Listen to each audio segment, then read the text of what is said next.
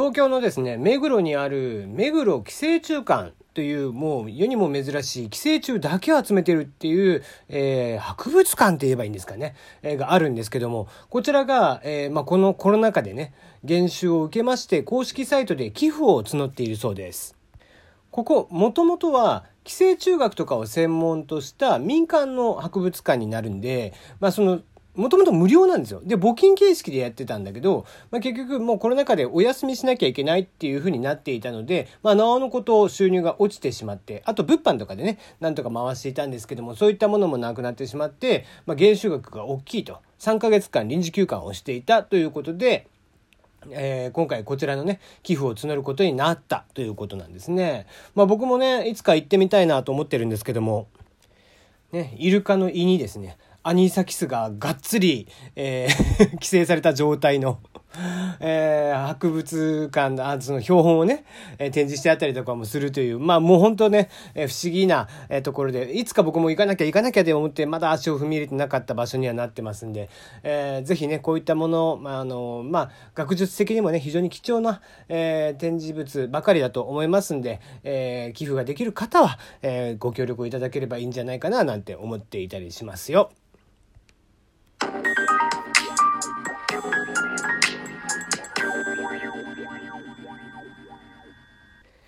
改めましてこんばんは。炎上しそうで炎上しないさすらいのエンタメ系ウェブウォッチャーテリーのよもやますぎる部屋でございます。いかがお過ごしでしょうか？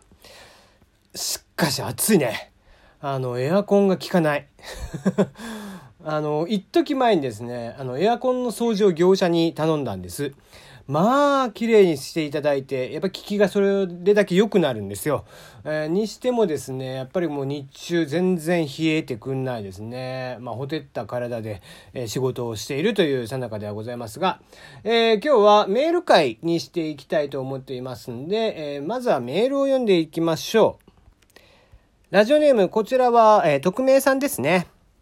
えー、よくアニメや映画で吹き替えに俳優をキャスティングすることがかなりきつめに批判されますよね。私はアニメをあまり見ないからか、俳優でも声優でも特に違和感を持つことなく不自然にも感じません。皮肉でなく批判する人は俳優さんが声優を務めることの何がそんなに嫌なのでしょうかということでいただきました。ありがとう。えっ、ー、とね、これよく本当言われることなんですよね。まあ特にやっぱり映画かな。うん。映画の時っていうのはやっぱり、えー、基本的にその制作委員会としては収益を少しでも伸ばさなきゃいけないっていうところから、まあ、知名度が高いタレントさんとか俳優さんとかを、まあ、声優に用いるといった手法というのは、まあ、昔からこれはもうよく行われていたことなんですけども、まあ、何がこんなに叩かれるかっていうと根本にある、まあ、オタクの人たちの根本に、えー、と一番多い意見として、まあ、僕が見かける中でね多い見かける中で意見としてはやっぱりその俳優タレントがその声優というものを犯すなとそのジャンルを、え飛び越えてくるなっていう意見をよく見ます。で、えっ、ー、と、まあ、その意見っていうのは正直、えっ、ー、と、もう論理波状していってですね、あの、もともとその俳優と声優っていうのはもともとは線引きがなかったんですよ。で、えー、それが、まあ、あの、まあ、吹き替え映画とかが非常に増えてきた時代から、まあ、昭和の30年とか、えー、そのもうちょっと前ぐらいかな、えー、ぐらいから、まあ、吹き替え映画みたいなのが前線になっていった時に、あの、いわゆる声優さん、顔出しをしない俳優さん、えー、まだ当時は声優という、こう、きちんとしたジャンルとかじゃなくて、その俳優さんの中で、あまり顔出しとかを得意とせず、うんね、えー、声はいいんだけども、みたいな方々が、吹き替えをやっていて、えー、そういった方々の、まあ、お仕事というのもきっちりこう、協会を作って守っていきましょうと。いうところから、えー、日本俳優、えー、東京俳優協会かな？えー、ごめんね。ちょっと見るね。えー、東京俳優生活協同組合か。えー、いわゆる俳協と、えー、業界では言われている、まあ、あの、声優の事務所に、一番最大手にも近い、えー、事務所になるんですね。で、それができていって、その中から、えー、また、こう、いくつか青鬼プロダクションとか大きいところが、えー、分かれていって、みたいな流れがあるということなんですけども、なので、もともと別に、えー、俳優は俳優、声優は声優みたいな、こう、分け方っていうのはそんなにしてなくて、えー、今のベテラン声優さんとかでももちろんもともと劇団上がりとかっていう人多いんですよ。なので、えー、あんまり関係がないんですね。だから、えー、声優さんが逆に言えば、えー、顔を出して、ちゃんとリアルの場でお芝居をするっていうことも別に咎められることでもないし、えあれこれ文句言われることでもないと。いうので、まあ、その件に関してはもうすでに論理波状をしていますよというのが僕の考えだったりします。なので言ってしまえば、まあ別に何の言われもねえなっていう 批判をどんだけされたところで、お前らの知ったこっちゃねえよっていう話ではあるんです。なので、なんだろうな、うん、単純に、こう、より有名人、ラジオトークもね、今こう、いろんな人たちが有名な方々が入ってきていて、えー、素人が今まで喋ってきて一生懸命やってきた中に有名人とか入り込んでくんじゃねえよ、みたいな意見があったりとかす、したりとかするんだけど、それと同じでさ、そんなもん関係ないじゃん。誰がこう、誰でも使えるサービスなんだから、みたいなところがあって、えー、似たような話で、えー、別に、こう、声優として声をあてがう、うん、吹き替えをあてがう仕事っていうのは別に誰がやってもいいわけなんですよ。そもそも声優なんていうものは資格じゃないんで、なんだったら僕もアニメの、えっ、ー、と、アフレコを一回だけやったことあるしね。うん、それは知り合いが、えー、監督をしているので、えー、そいつの作品に、えー、なんか役くれよっつって、モブをさせてもらった、モブっていうのは名前もないキャラね、えー、をさせてもらったことがあります。えー、そんぐらい、まあ、手を挙げれば誰だってできる仕事ではあるんです。えー、なんだけど、まあまあ、えー、とはいえね、当然ながら養成所とかがあって、しっかりと演技をしてきた人たち、練習をしてきた人たちには、まあ当然叶わなかったりとかするんですが。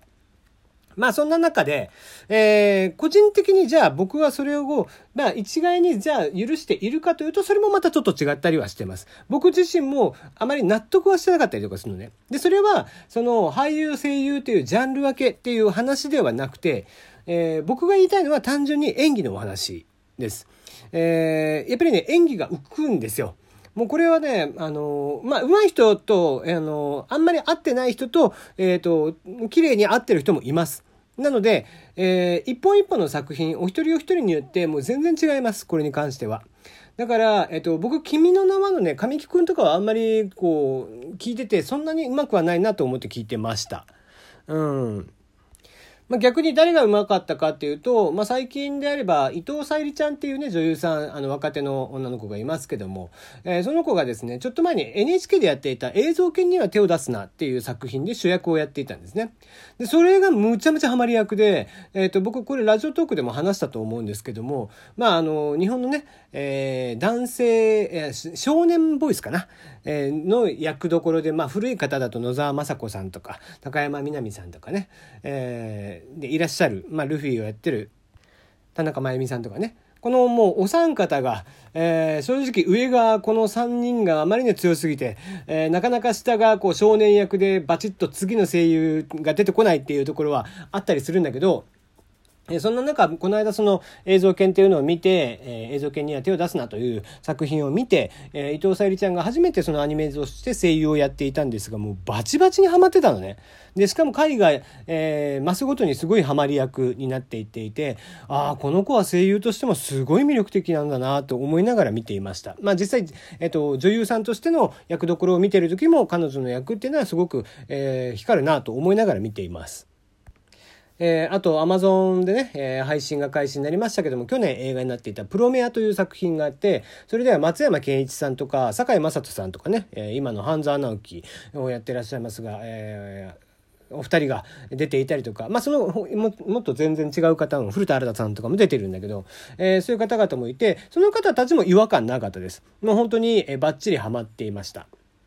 で、えー、そうね、ハマってなかったので言えば、えー、僕のヒーローアカデミアという作品で、生瀬さんがやっていたんですけども、ちょっと浮いていたりとかするんですよね。で、まあその浮きに関しては、おそらくなんですけども、